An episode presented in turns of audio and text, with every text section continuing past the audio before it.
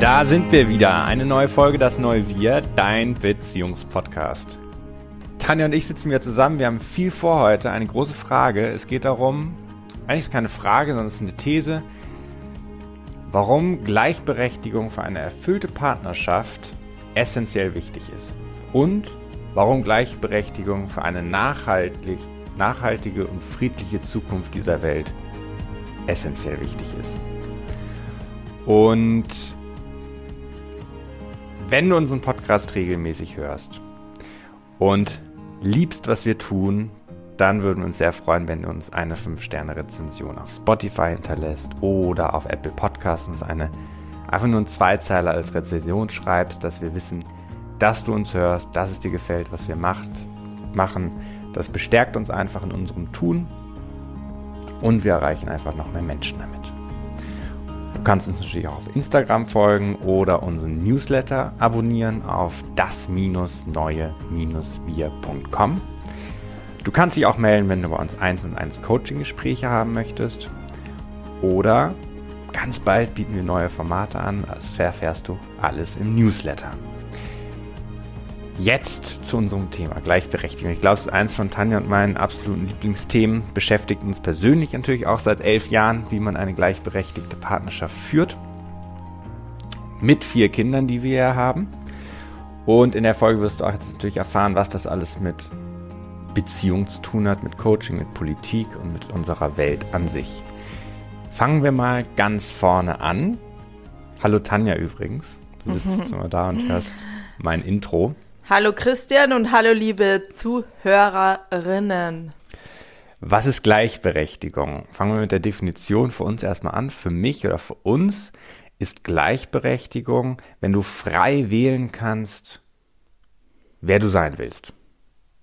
Wenn du die Möglichkeit hast, unabhängig, jetzt aus dieser Coaching-Sicht die Definition, wenn du die Möglichkeit hast, unabhängig von deinen Konditionierungen, mit denen du aufgewachsen bist, zu wählen, wer du als Mensch sein möchtest. Unabhängig von deinem Geschlecht, unabhängig von deinen Konditionierungen, unabhängig von deinen Glaubenssätzen, unabhängig von woher du kommst, dass du sagen kannst, das möchte ich tun, der möchte ich sein.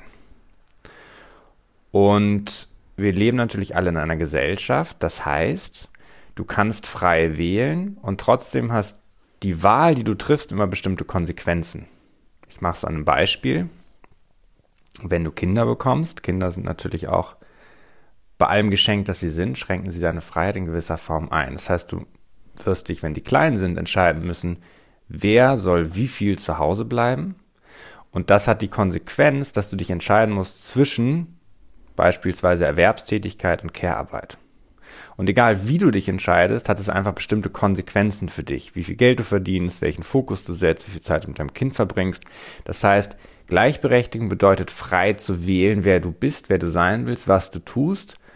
Und dabei aber auch die Konsequenzen, die damit verbunden sind, denen zuzustimmen. Und nicht dagegen im Widerstand zu sein. Und dabei ist es egal, ob du sagst, ich bin einfach Fulltime zu Hause beim Kind oder ich bin Fulltime arbeiten. Das heißt, Gleichberechtigung heißt nicht, dass alles gleich sein muss zwischen den Geschlechtern beispielsweise, sondern es heißt, frei wählen zu können, unabhängig von der Konditionierung und den Konsequenzen ohne Widerstand zustimmen zu können. Wobei das ja eine Idealvorstellung ist, weil unabhängig von den Glaubenssätzen ist ja ein Ding der Unmöglichkeit ja. schon mal. Und warum begeben sich so viele Frauen zum Beispiel in finanzielle Abhängigkeit? Obwohl wir, wie wir wissen, ähm, bei der Trennungsquote ganz viele Frauen dann in Altersarmut landen. Und, und warum oder wozu laufen sie sehenden Auges oder blinden Auges in diese, in so ein Abhängigkeitsverhältnis diesbezüglich? Weil sie gewisse Glaubenssätze haben und konditioniert bekommen haben. Weil du hier, vor allem in Deutschland, also bist du eine gute Mutter, wenn du möglichst viel Zeit bei deinen kleinen Kindern verbringst, sogar renommierte Psychologinnen sagen, dass ähm, das Kind in die Kita zu früh zu geben, ist fürs Hirn schädlich. Das heißt, äh, du bekommst von Anfang an aufdoktriniert, was, wer, wie du zu sein hast und was eine gute Mutter, Frau, aber auch Mann, Junge, Vater etc. ausmacht. Voll und sich gut. davon zu trennen und frei zu machen und tatsächlich frei zu entscheiden, ist ja eine Life Journey, eine Lebensaufgabe. Total. Und extrem herausfordernd. In dem, was du gesagt hast, würde ich sagen, stecken zwei ganz wichtige Sachen drin. Man ist einmal nie frei von Glaubenssätzen. Das stimmt. Wobei ich sagen würde, es geht ja immer wieder darum, sich Glaubenssätze, die einen begrenzen, bewusst zu machen und sich davon wieder zu befreien, um dann in freie Entscheidungen zu treffen und die, in die man dann hineinleben kann. Genau, Sprich, sagen. In der letzten Folge, die wir aufgenommen haben, ging es ja genau darum. Wenn du unangenehme Gefühle hast, weisen die auf irgendeine Bewertung oder Konditionierung hin, die dich irgendwie begrenzt und die dann aufzulösen. Da ging es ja in der letzten Folge drum. Das kannst du hier auch wieder anwenden. Genau, sagen wir jetzt als hochprivilegierte Menschen, die Zugang zu Bildung hatten und die in solchen Rahmenbedingungen aufwachsen durften, dass wir zu den freiesten Menschen auf dieser Erde gehören. Und das bringt mich zu dem zweiten Punkt, den ich gerade nochmal unterstreichen wollte, was du gesagt hast, dass, also A, wir sind nie frei von Glaubenssätzen, das taucht immer wieder auf. Punkt zwei ist, dass wir in einem Gesellschaftssystem leben, was immer wieder Begrenzungen auferlegt. Man kann sich davon nicht befreien, egal in welcher sozialen Gruppe du bist. Und ja, ich insbesondere als weißer Cis-Mann bin der privilegierteste in dieser Gesellschaft, auch mit meiner Ausbildung. Und kommen wir direkt zum Patriarchat, sprechen wir es direkt an, was ja letztlich alle sozialen Gruppen unterdrückt. Frauen als erstes, alle Minderheiten sowieso, wenn ich über Menschen mit Behinderung spreche, mit anderem kulturellen Hintergrund. Dann kommt lange nichts und ich möchte es aber auch nennen, sogar die Männer sich selber dadurch unterdrücken. Den Post habe ich ja auf Instagram gemacht ähm, über die krass hohe Selbstmordrate von Männern, Sucht bei Männern, also Alkoholiker, Männer sind die meisten Todesopfer bei Unfällen, im, äh, bei Arbeitsunfällen und so weiter. Das heißt, dieses System führt sogar zu Schaden für den Mann selbst, das heißt, unterdrückt alle. Das heißt, es setzt Grenzen für alle. Und das ist ja der Punkt, den du auch gerade genannt hast. Du kannst frei wählen und trotzdem hat das Konsequenzen für dich. Und manche können nur begrenzt frei wählen.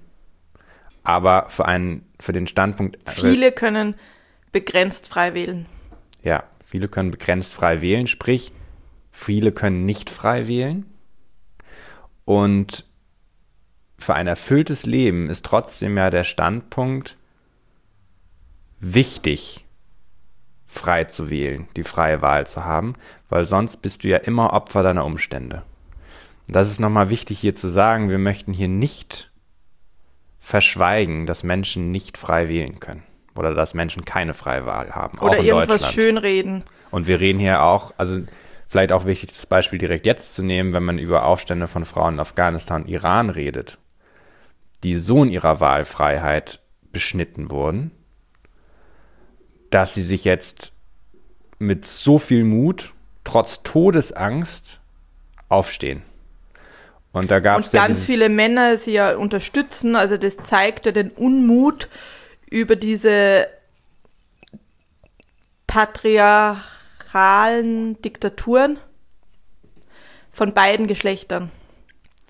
Und da gibt es ja dieses Bild, ich habe es im Weltspiegel gesehen, von der Frau, die dann auf so eine Mülltonne klettert im Iran und sich ihre Haare abschneidet und umgeben ist von, ich glaube, 80 Prozent Männern, die sie lauthals supporten, ihr zuschreien, dass wie toll ist, er kriegst Gänsehaut und sie sich die Haare abschneidet und Gleichberechtigung letztlich die Auflösung von patriarchalen Strukturen ist, weil in dem Moment, wo du frei wählst, wer du sein kannst, natürlich es beinhaltet, dass jegliche Form von Unterdrückung aufhört. Genau, und äh, das Patriarchat und Kapitalismus hängen ja so eng miteinander zusammen und wir verbrauchen ja gerade die Ressourcen von drei, drei Planeten statt einem, den wir zur Verfügung haben.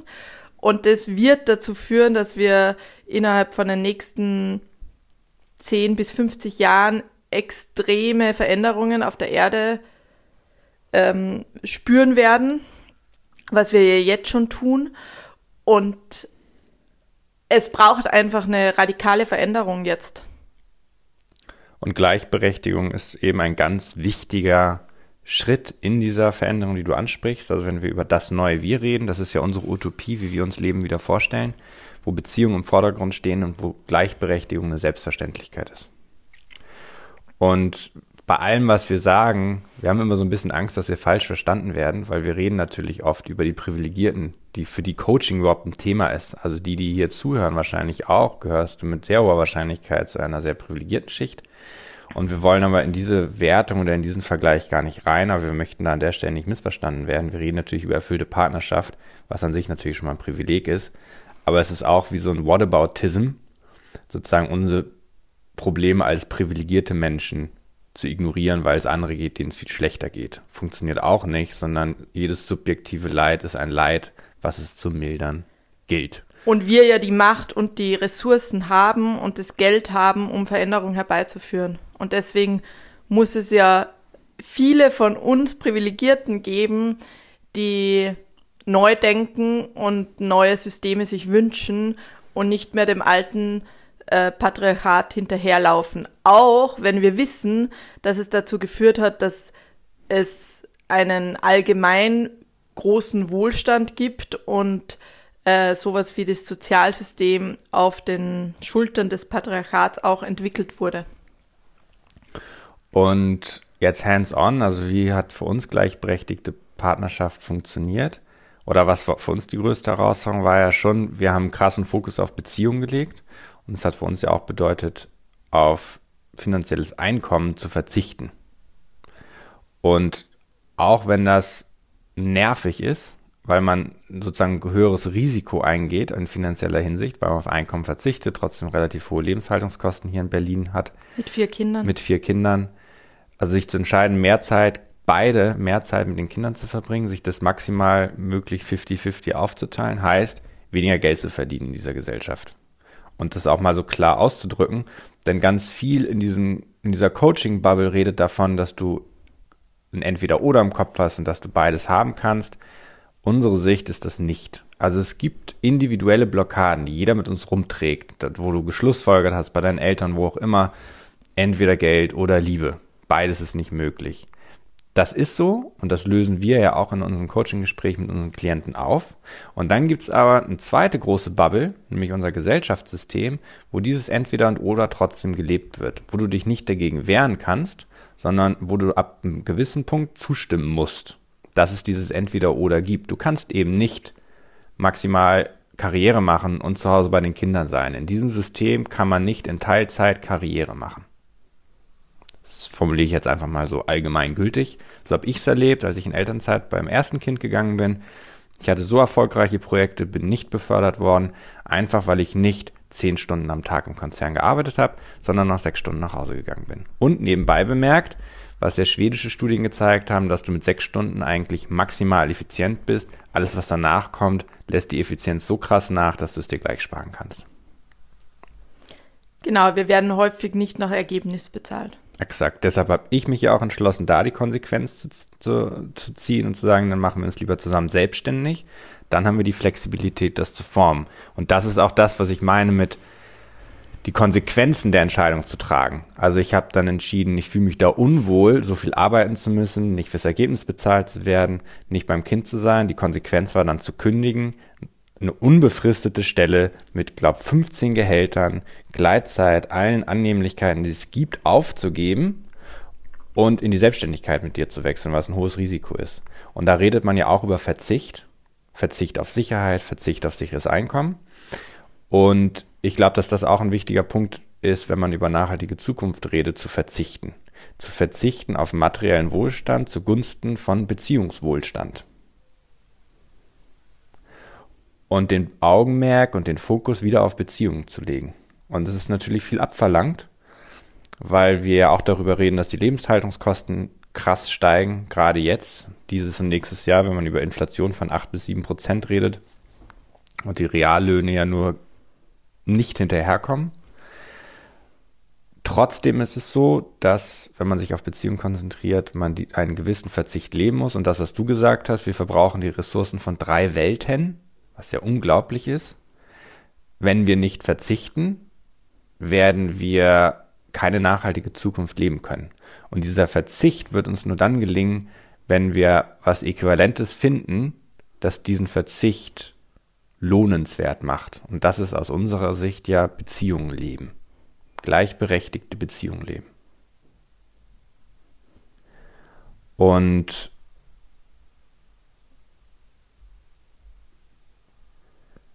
da steckt keine Frage drin. Für uns ist das total klar.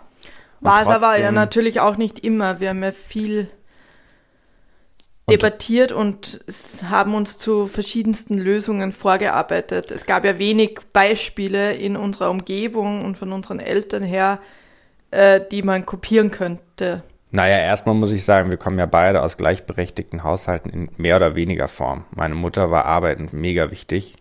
So eine inspirierende Frau, ist Filmproduzentin, immer gerne als Journalistin gearbeitet, ist promovierte Biologin. Die hat mir schon vorgelebt, dass Emanzipation, Unabhängigkeit ein total wichtiger Wert ist. Und trotzdem sagst du ja genau, es war ein Prozess, dahin zu kommen. Und das ist jetzt sozusagen die Überleitung zu diesen individuellen Blockaden, die wir angesprochen haben.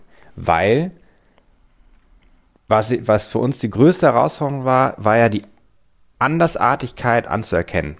Also nicht die Anders, A, die Andersartigkeit des Geschlechtes, weil Männer und Frauen so anders ticken oder männlich und weibliche Energie anders ticken, aber auch, weil man das, was man nicht tut, der der Kindererziehung macht, kann das erwerbstätigen Dasein schlecht anerkennen und umgekehrt, weil das so krass herausfordernd ist. Und da sind wir jetzt beim Thema männlich und weiblich. Ja. Beim Thema Gleichberechtigung.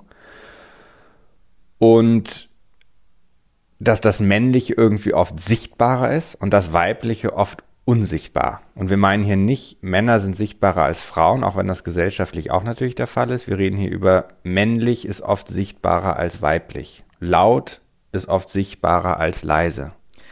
Also diese klassischen Werte, die man männlich und weiblich zuordnet. Ja. Und, so wie du es ja gesagt hast, jeder trägt das ja in sich. Weil auch das ist ja in der Veränderung begriffen, weil jeder Mensch hat ja männliche und weibliche Energie. Und der eine hat mehr männliche Energie und der andere hat mehr weibliche Energie. Und du kannst es ja verändern und schulen und auch hormonell verändern, weil wir wissen ja, du hast, wie du mehr, immer mehr auf Kinder geschaut hast und den Haushalt hier zu Hause geschmissen hast, hast du tendenziell mehr weibliche Energie bekommen im Sinne von caring, verbindend, ähm, all, all das, was halt die weibliche Energie ausmacht. Und, und wenig, auch hormonell gesteuert, weniger Testosteron beispielsweise, bin ich auch von überzeugt. Und in der Erwerbswelt ist ja die männliche Energie angesehener. Das zeigt sich ja auch darin, dass weibliche Berufe, ich sage das jetzt bewusst so, ähm, caring Berufe wie in der Pflege von alten Menschen, kranken Menschen, ähm, in Kindertagesstätten, in Schulen, all diese Berufe so viel weniger bezahlt werden. Also einfach weniger anerkannt werden, weil sie auch unsichtbarer sind. Und das muss sich auch verändern. Und es ist sehr spannend. Also wir kommen gleich auf das Thema Sichtbarkeit und männlich-weiblich wieder zurück, aber kurz noch der Ausflug in die Gesellschaft, was ich auch spannend finde, von diesen ganzen Bullshit-Jobs. Bank, also ohne hier jetzt jemandem persönlich zu nahe zu treten, das ist nicht persönlich gemeint, sondern gesellschaftlich gemeint. Banken, Versicherungen, Investment, äh, Unternehmensberatung, diese ganzen männerdominierten Berufe, wenn ich das so pauschalisieren darf mal, da sind ja mehr Bewerber als freie Stellen. Und in den ganzen weiblichen Berufen, Erzieherin, wenn ich mir das jetzt angucke, sind, ist die Nachfrage immens hoch oder das Angebot ist relativ niedrig. Genau. Plus das, was du sagst, mit Bezahlung kommt hinzu. Also eigentlich müssten diese ganzen Berater umgeschult werden zu Erzieher.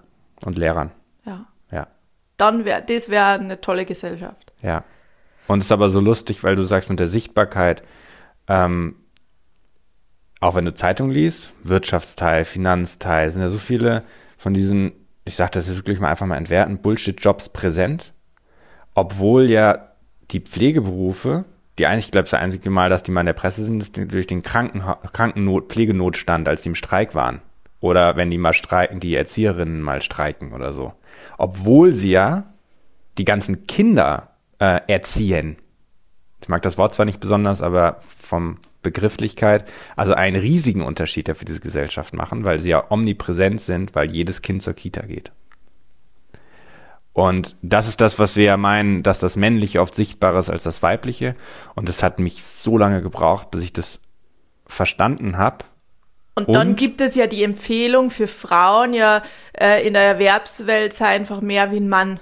Zieh dich an wie ein Mann, verhalte dich wie ein Mann und lean in, so wie äh, die Chefin von Facebook, weiß nicht, ob es noch Chefin gesagt ist. hat, ja. Genau. Ja, oder das Buch geschrieben hat. Leaning in und da wird, wird ja herausgestrichen, okay, du musst als Frau mehr wie ein Mann sein, damit du erfolgreich sein kannst. Und genau das, also schreibt ja Veit Linder in seinem Buch Genesis, ähm, beschreibt das ja mega gut, finde ich, dass es eben genau das nicht sein soll für eine neue Gesellschaft und eine neue Werteordnung, sondern dass eben die weibliche Urkraft und das weibliche mehr Platz bekommt.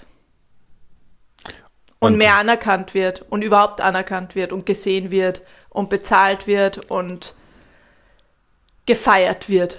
Das Spannende da ist, dass das ja, es gibt ja diesen Gender Ambition Gap, sprich, dass Frauen bestimmte Verantwortungspositionen nicht haben wollen. Und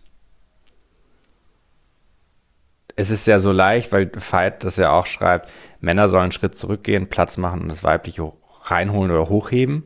So leicht ist es halt trotzdem nicht, weil wir diese ganzen patriarchalen Strukturen haben und weil eine Frau in den meisten Fällen gar kein Vorstandsvorsitzende sein will, weil die in diesem Setting nicht arbeiten will. Das heißt, wir müssen dieses System verändern hin zu Vorstandsvorsitzende müssen Teilzeit sein. Warum nicht zwei Vorstandsvorsitzende für eine Stelle, beispielsweise? Und aber jetzt, wenn du zuhörst, um es auch wieder für dich ähm, greifbarer zu machen, für deine persönliche Beziehung zu nutzen. Mir als Mann ist das total schwer gefallen. Ich konnte nicht anerkennen, was Tanja eigentlich alles tut. Weil vieles von dem, was Tanja macht, für mich total ungreifbar und unsichtbar ist. Jetzt bin ich schon jemand, der relativ gut konditioniert ist, was seine Eltern angeht, dass Unabhängigkeit wichtig ist und Selbst und Emanzipation. Aber was du alles tust, ich begreife es bis heute eigentlich nicht genau. Und obwohl ich denke, na, ich weiß, welchen Mental Load du machst und wir teilen es den 50-50 auf, hat man da dann trotzdem kein Verständnis für, weil du trotzdem mehr weibliche Energie hast und das Weibliche per Definition irgendwie unsichtbarer. Es geht ja sexuell schon los. Wenn der Mann sexuell erregt ist, siehst du es. Da streckt sich der Pimmel in die Höhe. Und im besten Fall, vielleicht auch nicht, ähm, aber in den meisten Fällen. Und bei der Frau sieht man es nicht. Um auch mal auf das Thema Sexualität und Sichtbarkeit zu gehen. Was ja auch verrückterweise. Ja, man sieht schon, aber man müsste genauer hinschauen. Ja, genau. Man sieht es schon, aber man muss genau hinschauen. Aber Mann ist sichtbarer. Und wir hatten ja letzte Woche auch einen lustigen, lustig, nervige Situation in München beim Bahnhof, als wir so ein, ähm, wir sind, wie beschreibt man das kurz? Wir sind stehen geblieben mit den zwei Kindern, wir haben den Jacke angezogen und sind dann darauf aufmerksam gemacht worden, dass ein Taxifahrer, der eigentlich losfahren wollte, unseretwegen warten musste. Und wir sind auf relativ unfreundliche Weise darauf aufmerksam gemacht worden. Ich bin dann relativ schnell laut geworden, hab, oder nicht laut, ich habe auf unfreundliche Weise entgegnet. Und du hast, warst relativ still. Und dann hat, war mein Vorwurf hinterher, warum du, die ja mir gegenüber auch voll wütend sein kann, nicht deine Wut dem entgegenwirfst, sondern mich dann dafür kritisierst, dass ich so wütend bin oder so unfreundlich entgegne. Meine Erwartungshaltung war, dass du also männlicher wirst. Und deine Erwartungshaltung war, dass ich weiblicher werde. Funktioniert das? Nö. Warum nicht?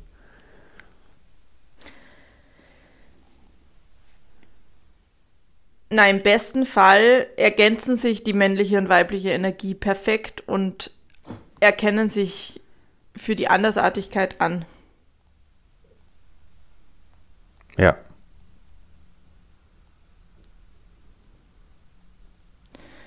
Und dann bist du ein Team und hast die Wertschätzung dafür, dass der andere diesen Part übernimmt, den du nicht übernehmen willst, weil du aus freien Stücken gewählt hast, so männlich oder so weiblich sein zu wollen. Genau, und in einer freien Gesellschaft kann aber eben der Mann auch entscheiden, viel weiblicher zu sein, ohne Angst haben zu müssen, keine Frau abzukriegen. Weil der Vorbehalt der, oder der, der, der Gedanke im Raum steht, dass eine Frau einen starken Mann an ihrer Seite haben möchte, mhm. Der sie beschützt im Zweifelsfall und der halt irgendwie potent ist. Und umgekehrt, ähm, der Mann, die Frau denkt, der Mann will eine liebevolle, warme, fürsorgende, fürsorgliche Frau.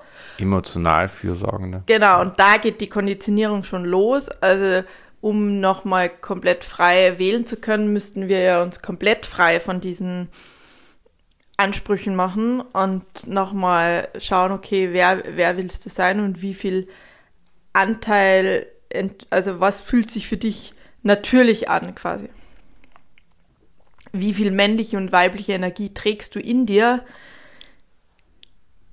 genetisch und weil es einfach deine Aufgabe auf der Welt ist, das in die Welt zu bringen und wie integrierst du beide Kräfte und Ener Energien bestmöglich und versuchst nicht was zu sein, was du nicht bist.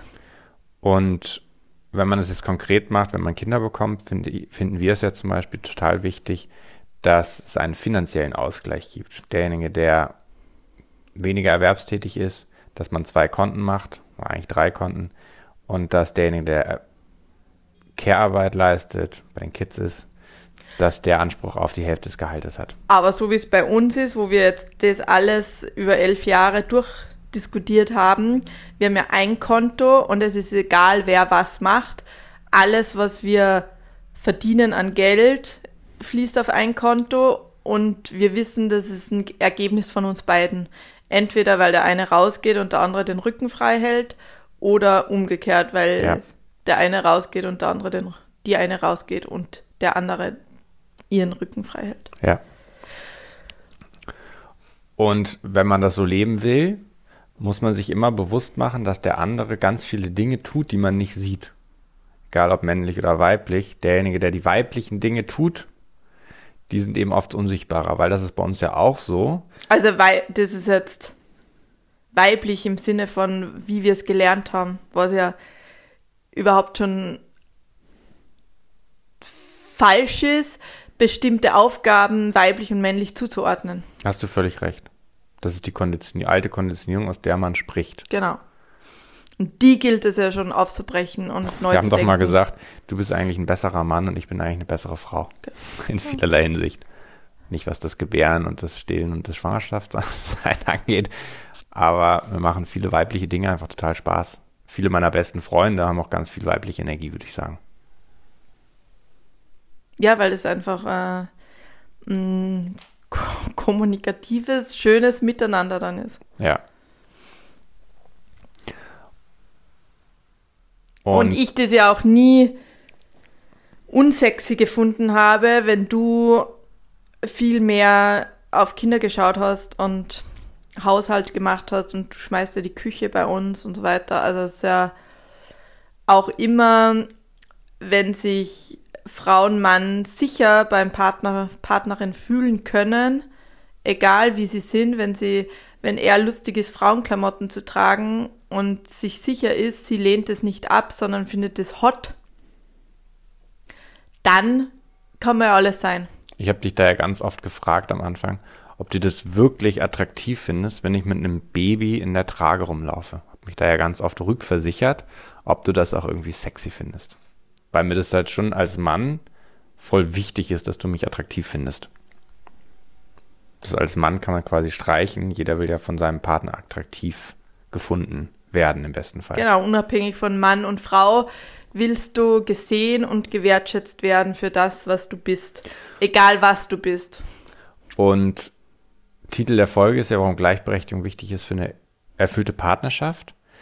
Und wenn ihr Kinder habt,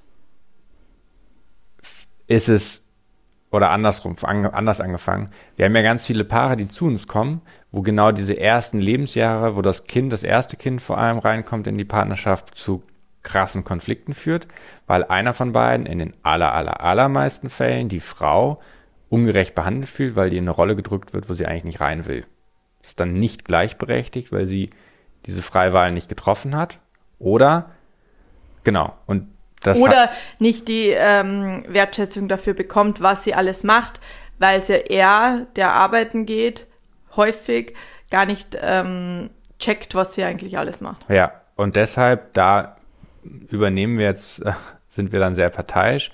Ich finde es total wichtig, dass Paare sich das 50-50 aufteilen. Und die, der, der Post, der bei mir am krassesten sozusagen viral gegangen ist, war ja der Elternzeit-Post, wo ich das als Kuchendiagramm gemacht habe, wo ich geschrieben habe, nur 8% der Männer nehmen mehr als drei Monate Elternzeit. Aber irgendwie, keine Ahnung, mehr als 90% der Frauen nehmen mehr als drei Monate Elternzeit. Und für eine erfüllte Partnerschaft mit Kindern ist es mega wichtig, dass beide engagiert Elternteile sind.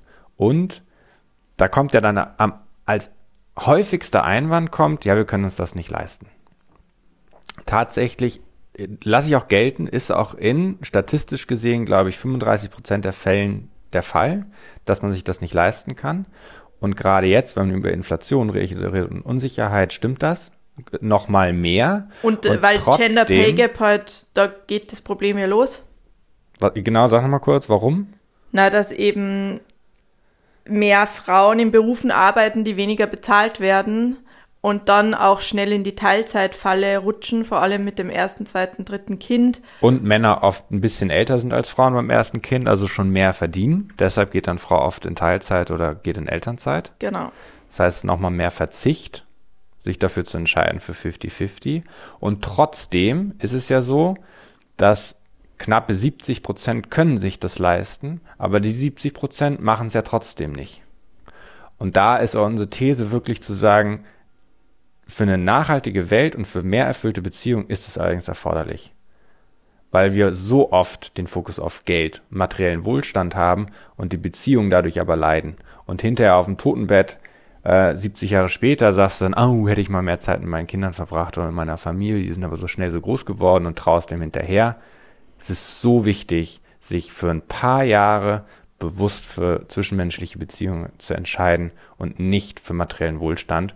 Und ich habe aber totales Mitgefühl für alle, die sich vor dieser schwierigen Entscheidung stehen, weil du ja in diesen 30er Jahren, sage ich es jetzt mal grob, manchmal früher, manchmal später, wo du die Kinder kriegst, genau ja auch in der Zeit bist, wo du was aufbauen willst. Gerade wenn du nichts vererbt bekommst, willst du es ja irgendwie aufbauen. Genau, deswegen arbeitest du, arbeitest du, arbeitest du, bekommst parallel Kinder, arbeitest weiter, baust dir ein Haus und dann steht das Haus leider wo, wo dann äh, das Meer so steigt, dass es leider untergeht, weil die Erde kaputt geht. Achso, und ich sag, dachte jetzt, du arbeitest, arbeitest, baust das Haus und ziehst alleine ein, weil es dich getrennt hast weil der Fokus so auf dem Arbeiten lag, dass die Beziehung am Arsch ist. Oder so, aber eher noch das große globale Picture, dass mit diesem höher, schneller, weiter wir die Erde ja so ausgebrannt haben, dass es einfach keine nachhaltige Zukunft geben wird, wenn wir nicht maßgeblich was jetzt verändern. An unseren Wertevorstellungen. Und da hängt ja alles zusammen. Und ja. Und da ist halt gleichberechtigte Partnerschaft ein Baustein, der halt eine massive Veränderung herbeiführen könnte. Deshalb sozusagen der Appell, Appell ist so ein geiles Wort, so militärisch, ne, wie so ein Befehl, oder der Wunsch oder die Empfehlung, wenn du es dir finanziell leisten kannst, wirklich 50-50 zu leben, wenn du kleine Kinder hast. Und finanziell leisten kann man sich ja nie, weil du musst immer irgendwie verzichten auf irgendwas. Und wenn es die Sicherheit ist. Die ja nur ein, also Sicherheit gibt es ja nicht. Das hat ja die Frau, gestern habe ich ein mega tolles Podcast-Interview gehört mit der Frau Ulrike Herrmann, die ja gerade einen Spiegel-Bestseller geschrieben hat. Und die war beim ähm, im Hotel Matze und hat ein mega tolles Interview gegeben. Und die sagt ja, dass, also die streicht nochmal ganz bewusst hervor, dass sie ähm, so viele Superreiche kennt, die voll viel geerbt haben und Milliarden haben und sich trotzdem nicht sicher fühlen und denken, sie könnten übermorgen von Hartz IV leben. Also dieser Irrglaube, dass mehr Geld zu mehr Sicherheit führt, ist einfach ein Irrglaube. Also es ist einfach nicht haltbar. Du wirst dich nicht sicherer fühlen ab diesem Betrag 87.000 Euro im Jahr. Was ja ganz schön viel Geld was ist. Was ganz schön viel Geld ist, ja. Also viele verdienen vermutlich weniger oder nicht vermutlich, nee, sondern das weniger. Stimmt, nee, aber das stimmt nicht, was du gesagt hast. Was? Es ist nicht so, dass 87.000 Euro ist nicht die Grenze, wo du dich sicher fühlst. Das ist der Betrag, ab dem mehr Geld keinen Unterschied macht. Zum Glücklichsein. Ja, aber was, und was für uns ja funktioniert hat, weil wir bewusst verzichtet haben, bei uns war es immer, ich fühle mich sicher, wenn ich drei Monat, drei, dreimal unsere monatlichen Lebenshaltungskosten Cash auf dem Konto habe. Das ist, habe ich für uns oder für mich rausgefunden, das ist das, was ich brauche, um mich finanziell sicher zu fühlen. Genau, aber das, und das ist ja für jeden Statist hoch individuell und anders. Das ist die Statistik, die ich auch vorhin zitiert habe. Ich glaube, bei 35 Prozent der Familien in Deutschland ist das nicht gegeben. Die haben weniger als drei netto Monats, Lebenshaltungskosten, Gehälter, wie auch immer, nicht auf dem Konto. Die haben weniger. Und 70 Prozent oder mehr oder irgendwie sowas haben mehr. Und die können sich, deshalb habe ich vorhin gesagt, die können sich das auf jeden Fall leisten, weil diese subjektive Sicherheit, es ist eben nicht so subjektiv, diese Sicherheit, sondern man bezieht das auf drei Monate Cash auf dem Konto. Und das trifft wohl für die meisten irgendwie zu. Sagt auch, Bodo Schäfer hat das ja in seinem Buch, weiß nicht den Titel, das ist so ein Oldschool Money Coach den hat mein Dad schon geil gefunden und ich finde den, ich muss da mal an Dad denken, an meinen Dad denken. Ähm, Bodo Schäfer hat das in dem einen Buch auch toll beschrieben, dass es so drei unterschiedliche Schritte gibt für finanzielle Freiheit und die erste, der erste Schritt sind eben drei Monatsgehälter Cash auf dem Konto zu haben, damit man ruhig schlafen kann. Unterschreibe ich und dafür würde ich auch zeitlang verzichten. Hauptsache man hat auf Urlaub oder sonst was, Hauptsache man hat diese drei Monatsgehälter auf dem Konto. Das mal als Empfehlung. Genau, um dann 50-50 leben zu können. Und lieber keinen Urlaub zu machen, dem Flugzeug irgendwo hinzufliegen, sondern Urlaub um die Ecke machen, sozusagen zu verzichten, auch für die Welt, aber auch für sich, um Fokus auf Beziehungen leben zu können. Note to Self, die mega gerne reisen. Bitte? Ja, wir reisen ja auch super gerne. Wir fliegen auch super gerne. Und trotzdem haben wir ja für unser 50-50-Modell verzichtet. Und finde ich einfach wichtig mal zu sagen, weil ganz viele sich dann so unter Druck gesetzt fühlen, wir müssen beides irgendwie hinkriegen. Nee, musst du nicht. Vor allem, wenn du es dir finanziell nicht leisten kannst, ist es dann eben die, die, die, Real Alltagsrealität, dass einer mehr erwerbstätig ist und der andere mehr über den Kids ist. Aber dann eben bewusst zu sagen, was, was wollt ihr gegenseitig dafür haben, um euch dann als Team erleben zu können. Und das ist auch Gleichberechtigung.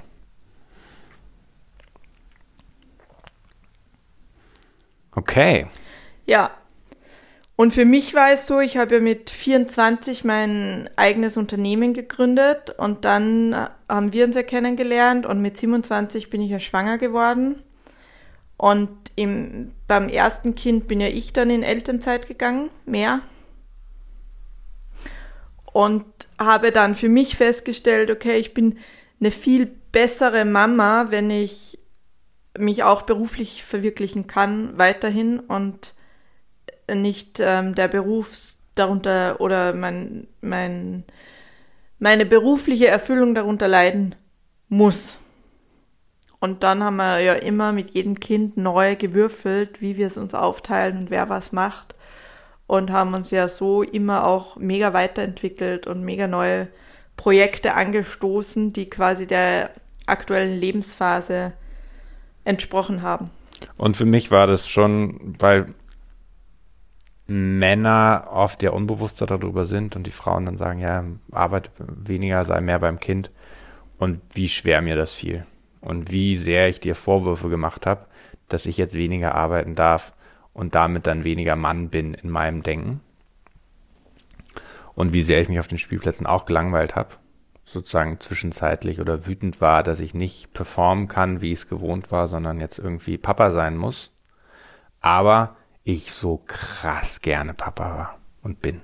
Es ist einfach so schön, was du gesagt hast, dass du gesagt hast, ähm, du brauchst arbeiten, um äh, eine gute Mutter zu sein. Ich muss Papa sein, um gut arbeiten zu können, beziehungsweise wenn diese ganzen Wertungen rausnimmt, ich bin so krass gern Papa. Ich verbringe so gern Zeit mit meinen Kindern. Ich buddel so gern auf dem Spielplatz. Aber ganz am Anfang, als ich in diesem Widerstand war, weil ich irgendwie dachte, was anderes sein zu müssen, weil ich eben nicht frei gewählt habe, zu Hause zu sein, unabhängig von meiner Konditionierung, sondern im Widerstand war, weil ich ein altes Männerbild im Kopf hatte, das war sau anstrengend. Und da haben wir auch viel gestritten. Mhm. Und dass aber auch eine Partnerschaft, eine gleichberechtigte Partnerschaft dazu dient, genau sowas auszustreiten, bis man im Frieden wieder sein kann. Daran gewachsen ist. Ja, und die Kleinkindzeit ist ja trotzdem relativ kurz und Paare nehmen sich halt komplett die Chance, wenn sie einfach so in dem Trott weitermachen, wie sie es ohne Kinder gemacht haben, nehmen sich die Chance, diese besondere Lebensphase quasi gemeinsam als Team zu erleben, weil es ja schon was ganz was anderes ist, wenn du dich in den anderen hineinversetzen kannst. Und deshalb hier vielleicht zum Schluss, weil es ja auch eine sehr irgendwie politische und vielleicht manch, an mancher Stelle ein bisschen schwer greifbar für dich äh, Folge ist, wie du es jetzt für dich umsetzt. Deshalb vielleicht am Schluss noch ein paar Tipps. Was ich richtig gut fand für gleichberechtigte Beziehungen, auch mit kleinen Kindern, ist, dass du, Tanja, äh, einfach mal ein paar Tage weggefahren bist und ich allein mit den Kindern überfordert zu Hause war, mit dem Kind oder den Kindern. Weil Stimmt, ich war eine Woche auf den Malediven zum Filmdreh. Zum, Arbe zum Arbeiten. zum Arbeiten. Und bei aller Anstrengung, die es für mich bedeutete, und Überlastung im Sinne, weil das war ja grenzerweiternd, aber indem es grenzerweiternd ist, kann man ja auch da hineinwachsen. Das hat zu einer totalen Nähe dann geführt, weil man dann, also zwischen mir und meinem ersten Sohn, weil man dann ja trotzdem stolz darauf war, dass man es geschafft hat und weil man gelernt hat, man kann sich vertrauen, dass man das hinkriegt. Das Kind hat dann wieder mehr Bindung auf dich als Vater. Ich fand es bereichernd. Also kann ich total empfehlen, dass derjenige, der Care-Arbeit mehr macht, dass der einfach mal sich ein paar Tage rauszieht, im ersten Lebensjahr auch schon, ähm, um Platz zu machen, dass der andere Partner mehr Bindung hat. Ja, und diese ganzen Bullshit-Sätze von eben ein Kind gehört zu seiner Mutter und die äh, das Muttergefühl oder wie heißt es nochmal, dass dies, die Mutter das spürt, was das Kind braucht, mhm. mehr wie der Vater und so weiter. Mhm. Das halten wir alles für Quatsch. Das ist nur quasi, wer mehr mit dem Kind macht, kennt das Kind natürlich besser und deswegen, also es ist wie eine self-fulfilling prophecy. Natürlich weiß ich besser, was das Kind braucht, wenn ich einfach 24-7 mit dem Kind bin. Und es gibt ja auch in der Bindungstheorie die überall verbreitete These, dass ein Kleinkind nur eine primäre Bindungsperson haben kann und dass das eben in den allermeisten Fällen die Mutter ist. Würde ich auch widersprechen. Ich würde sagen, all unsere vier Kinder haben also bei Jonathan weiß ich es nicht, weil du da eben mehr da warst.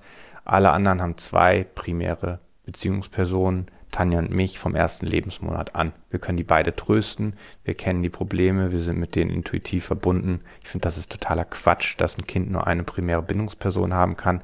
Widerlegt auch die ganze anthropologischen Studien, wonach wir einfach ja darauf ausgelegt sind, von einer Sippe erzogen zu werden. Ich finde es einfach Quatsch zu sagen, ein Baby kann nur eine primäre Bindungsperson haben. Und dann auch ist es ja auffällig bei unseren Kindern, dass sie selten, wenn du mit ihnen unterwegs bist, sagen, sie wollen jetzt zur Mama und umgekehrt, wenn ich mit ihnen unterwegs bin, sie wollen unbedingt zu dir. Also es zeigt ja auch quasi, dass wir beide gleichwertige Bindungen zu den Kindern haben. Ja. Nächster Tipp, also für, Gleich, für Gleichberechtigung, wenn du hast es vorhin angesprochen, dass wir schon immer ein gemeinsames Konto hatten. Also wir haben direkt von zwei getrennte auf ein gemeinsames umgelegt. Nein, direkt, ja, nach einem, nach einem Jahr. Jahr oder so, genau. Hat auch zu viel Streit geführt mit Vorwürfen, du Verschwenderin, du Controller, du Geizhals und so weiter.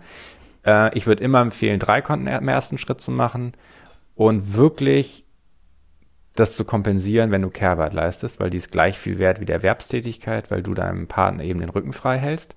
Und das auch auszudrücken, indem ihr das Einkommen aufteilt. Also du kriegst Elterngeld, dein Partner kriegt Erwerbsgeld, Gehalt und ein Teil des Gehalts geht auf das Elterngeld drauf, sodass ihr beide gleich viel kriegt und auf das dritte Konto überweist ihr dann eure Lebenshaltungskosten. Und das, was übrig bleibt auf euren beiden eigenen Konten, könnt ihr ausgeben, wie ihr wollt. Und was auch mega hilfreich ist, sich immer wieder zusammenzusetzen und neu zu verhandeln, wie, wie man was machen will, wer was machen soll und was einen glücklich macht und nährt. Oh, hier. Ähm, zwei wichtige Punkte noch. Verantwortung aufteilen. Wir haben voll viel auch gestritten hier mit Küche und so, ne? Mich hat es mal aufgeregt, dass du Klassiker immer auch den Schwamm da in dieses Waschbecken reinlegst und dann liegt er da im Nassen und die Sachen da in die Spüle stellst. Das hat mich immer früher genervt. Und wir haben es ja voll klar aufgeteilt. Küche, mein Bereich. Wäsche, deins. Ich koche gerne, außer bei Backen, das machst du. Hilft total. Also bei gleichberechtigter Partnerschaft ist ja eben mehr Kommunikationsbedarf, weil du mehr aufteilen musst, als wenn die Rollen klar konventionell verteilt sind, traditionell. Deshalb muss das eben klar, möglichst klar irgendwie aufgeteilt werden. Wer ist für was zuständig und dem anderen auch nicht reinzureden. Wenn ich mich nochmal zurückerinnere, man hatte ja dann schon bestimmte Anforderungen, wie der andere die Kinder anzieht, wie der andere erzieht, all sowas. Mhm. Wie sind wir da rausgekommen? Also zum Beispiel Kindererziehung, wie man die anzieht oder wie mit den Kindern ist. Letztlich schon, muss ich sagen, wenn ich Vorwürfe hatte, wie Tanja mit unseren Kindern ist, haben wir das auch auf eine unterbewussten Art immer durch Coaching aufgelöst. Mhm. Was Immer. ist mein Vorwurf und was hat das mit meiner Mutter zu tun? Was uns nie gelungen ist, ist zu sagen, wir lassen den anderen einfach so sein, wie er ist und versuchen damit gelassener umzugehen, weil der halt seine eigenen Ideale oder Wertvorstellungen hat. Das hat bei uns nie funktioniert. Bei uns hat immer nur funktioniert, zu untersuchen, woher dieser Vorwurf kommt. Und wir hatten, glaube ich, in einer Beispiel mal dieses, die Geschichte, wo ich gesagt habe, du bist eine Rabenmutter, weil du nicht zuhörst, wenn Jonathan fünfmal zu dir sagt, Mama, Mama, Mama, und du dich nicht rumdrehst, bis ich erkannt habe, was das mit meinem Vorwurf an meine Mutter zu tun hatte und dann gelernt habe, dass es für ein Kind ein total wichtiges Vorbild ist, wenn die Mutter ihre eigenen Grenzen auch berücksichtigt und nicht auf jede Reaktion des Kindes eingeht. Weil das ist auch für ein glückliches Leben ja mega wichtig, die eigenen Grenzen zu respektieren. So, das heißt, untersuchen, sich miteinander auseinanderzusetzen, also sich mit dem Partner auseinanderzusetzen. Verantwortungsbereiche aufteilen. Mhm. Was haben wir noch für inhaltliche Tipps für eine gleichberechtigte Beziehung? Oh, stillen. Finde ich auch noch einen wichtigen Punkt.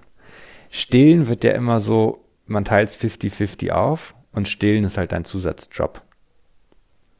Aber es ist auch eine Selbstverständlichkeit, dass du stillst. Das haben wir nie so gelebt, weil du mir gesagt hast, bist du eigentlich voll bescheuert. Ich still die ganze Nacht. Warum soll ich Und gleich? das und das möchte ich dafür. Genau.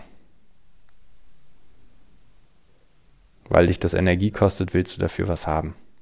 Und, und wir kennen einige Paare, wo sie mehr erwerbsarbeitet und, ähm, und mega erfolgreich ist und dann teilen sie sich trotzdem die Kinder 50-50 noch auf. Also dann hat sie ja den mega Workload. Und stillt. Und stillt im Zweifel noch. Oder mhm. also auch da Frauen gehen da tendenziell oft und gerne über ihre Grenzen, über ihre eigenen körperlichen Grenzen auch. Weil ihr so konditioniert seid, genau. mit still und brav sein und alles ertragen? Ja, und da halt auch bedarf es ein neues Bewusstsein als Frau, ganz genau reinzuspüren, hinzuspüren, wo sind meine Grenzen, was brauche ich und wie fühle ich meine eigene Schale und die fühle ich zuerst So wie im Flugzeug, wenn die Sicherheitsmasken runterfallen, soll man ja erst selber eine aufsetzen und dann dem Kind. Also, wie fülle ich meine Schale als Frau zuerst und was brauche ich dafür, um dann die von Partner, Kindern, Freunden etc. füllen zu können? Und als Mann, ich weiß, du, wenn du als Mann zuhörst, du wünschst dir nichts mehr als eine glückliche Ehefrau. Und oft ist eben nicht das, was die Frau sagt, das, was sie will, sondern was anderes. Also wenn du zum Beispiel sagst, ja, ich, sie will, dass du mehr arbeitest und finanzielle Sicherheit zur Verfügung stellst und sie ist aber nicht happy, wirklich die, das Interesse rausfinden, was braucht die, weil ihr steckt da trotzdem ja mit stillen und schlaflosen Nächten. Ist ja auch eine Herausforderung zu wissen, was Frau will für dich und dich da als Mann zur Verfügung zu stellen, als interessierte, neugierige Gesprächspartner und wirklich rauszufinden, was braucht deine Frau, damit es ihr gut geht. Und wenn es ist, dass du mehr zu Hause bist und dafür weniger Geld verdienst, dann findet das raus und schaut, wie ihr das umsetzen könnt. Aber auch für dich als Mann, ohne dass du dich dann auch wiederum stresst, weil du den Anspruch hast, du müsstest gleich viel verdienen, aber kannst nur weniger arbeiten. Oder du kannst es, musst gleich viel arbeiten, kannst dann nur deine Me-Time zurück äh, runterschrauben, was aber auch keinem geholfen ist, weil dann geht es dir wiederum nicht gut, wenn du bestimmten Sport nicht machst oder was auch immer. Schaut da, seid im Dialog.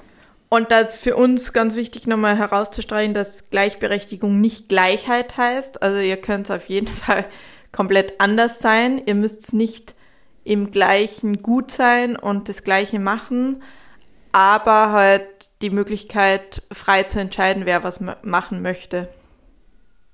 Und wir hoffen, wir haben euch jetzt in den Und die Andersartigkeit des anderen trotzdem eben celebraten und anzuerkennen. Und dann noch, was ich spannend fand vom Deep Dive, nämlich, da hatten wir ja dieses Beispiel, dass ähm, Frauen oft finanziell abhängig sind von Männern. Mhm. Und dass das ja mega zum Ungleichgewicht führt und unfair ist. Ja. Und ähm, und es ist ja aber so, was nicht so viel debattiert wird wie ähm, das hier, ist ja, dass Männer häufig emotional abhängiger von der Frau sind. Da gibt es ja auch Studien nach einer Trennung, dass viele Männer dann abstürzen, Alkoholiker werden, depressiv werden, sich im Zweifel umbringen nach einer Trennung und Frauen viel schneller wieder auf die Beine kommen mit ihren Freundinnen und Supportsystem und mit ihrem erlernten und genetisch gegebenen Skills der Kommunikation. Ah, da habe ich auch, das ist spannend, da habe ich zusätzlich zu den Studien, da müssen wir mal eine eigene Folge machen. Aber dass es dann ja eigentlich wieder fair ist, sozusagen. Ja. Und ähm, genau, dass man sich dessen auch bewusst sein kann. Also das soll jetzt kein Männerbashing sein hier, diese Folge. Mit dem Patriarchat auch. Sondern sich einfach bewusst auch zu werden, dass wir was Neues leben wollen. Und ja, viele Frauen auch das Patriarchat bisher unterstützt haben. Also da habe ich letztens nochmal eine Podcast-Folge gehört, dass ja auch zum Beispiel die Beschneidungen in Afrika eher so oft von Frauen oder nur von Frauen ausgeführt werden. Also, what the fuck, oder? Mhm. Wenn die alle gesammelt sagen würden, nee, machen wir nicht mehr, was sollen die Männer dann noch machen? Und wenn, genau, der Punkt nämlich, also voll schön, dass du das nochmal sagst, wir Menschen handeln ja trotzdem aus guten Motiven. Und das, wenn ich Rutger Bregmann da zitieren darf, äh, im Grunde gut, dass wir immer überrascht sind, dass der Mensch eigentlich aus guten Motiven handelt. Und dass das Patriarchat und der Kapitalismus, der oft so jetzt immer mehr, zu Recht ja auch negativ gesehen wird und dass man ein neues System haben will, dass der uns trotzdem einfach einen Wohlstand ermöglicht hat, indem es überhaupt sowas schon mal gibt wie Elterngeld. Und Krankenkassen, wo man äh, kostenfrei zum Arzt gehen kann und sich behandeln lassen kann. Und dass wir damit ja schon weit gekommen sind. Und das ist jetzt dann, du hast es so schön gesagt, dass man nicht gegen den Kapitalismus ist, sondern für etwas Neues ist. Und eigentlich auch nicht gegen das Patriarchat ist, sondern für etwas Neues ist. Nicht den Kampf gegen Patriarchat, den Kampf gegen Männer, sondern gemeinsam mit den Männern etwas Neues erschafft. Ja, und weil es so witzig ist, weil sobald wir in den Kampf gehen, als Frauen auch, sind wir, sind wir ja wieder männlich und wir haben wieder mehr männliche Energie auf der Welt. Und andersrum, statt ich als Platz Mann, für mehr weibliche Energie zu machen. super gesagt, weil ich als Mann dann auch zeitweise, bis vor ein paar Jahren oder im Kampf gegen Mannsein war und auch einen Vorwurf ans Mannsein hatte. Und dadurch auch sozusagen nicht für mich selbst eingestanden bin, wovon du auch wieder nichts hattest, weil wenn ich meine Bedingungen nicht setze, bin ich auch nicht glücklich und mache dir ständig einen Vorwurf, dass ich nicht krieg, was ich eigentlich will. Insofern, es funktioniert nicht ein Kampf gegen etwas, sondern es funktioniert nur einen Beitrag für etwas zu leisten. Und Gleichberechtigung zu leben heißt einen Beitrag für Erfüllung und für Nachhaltigkeit zu leisten. Und für Geschlechterfrieden. In diesem Sinne, friedvolle Grüße aus der Hauptstadt. Peace out. Peace and make love. Make love and Gleichberechtigung. Haben wir jetzt hier zu viel zumutet in den, wie viel? 55 Minuten? Finde ich nicht. Ich finde, das war mega. Echt? Nicht, dass die Leute jetzt denken, was, was muss ich jetzt genau machen eigentlich und was wollen die von mir? Das Ich haben hab- wir doch ganz klar gesagt. Echt? Ich habe jetzt gar keine Kinder. Muss ich jetzt trotzdem gleichberechtigt sein? Ja. Und jetzt Es hab ich Kinder. Als Mensch los. Jetzt habe ich Kinder und kann gesellschaftlich gar nicht gleichberechtigt sein. Du kannst immer Wollen. tun. Sein. Jetzt kenne ich mich selber nicht mehr aus. Jetzt müssen wir Mittagessen gehen.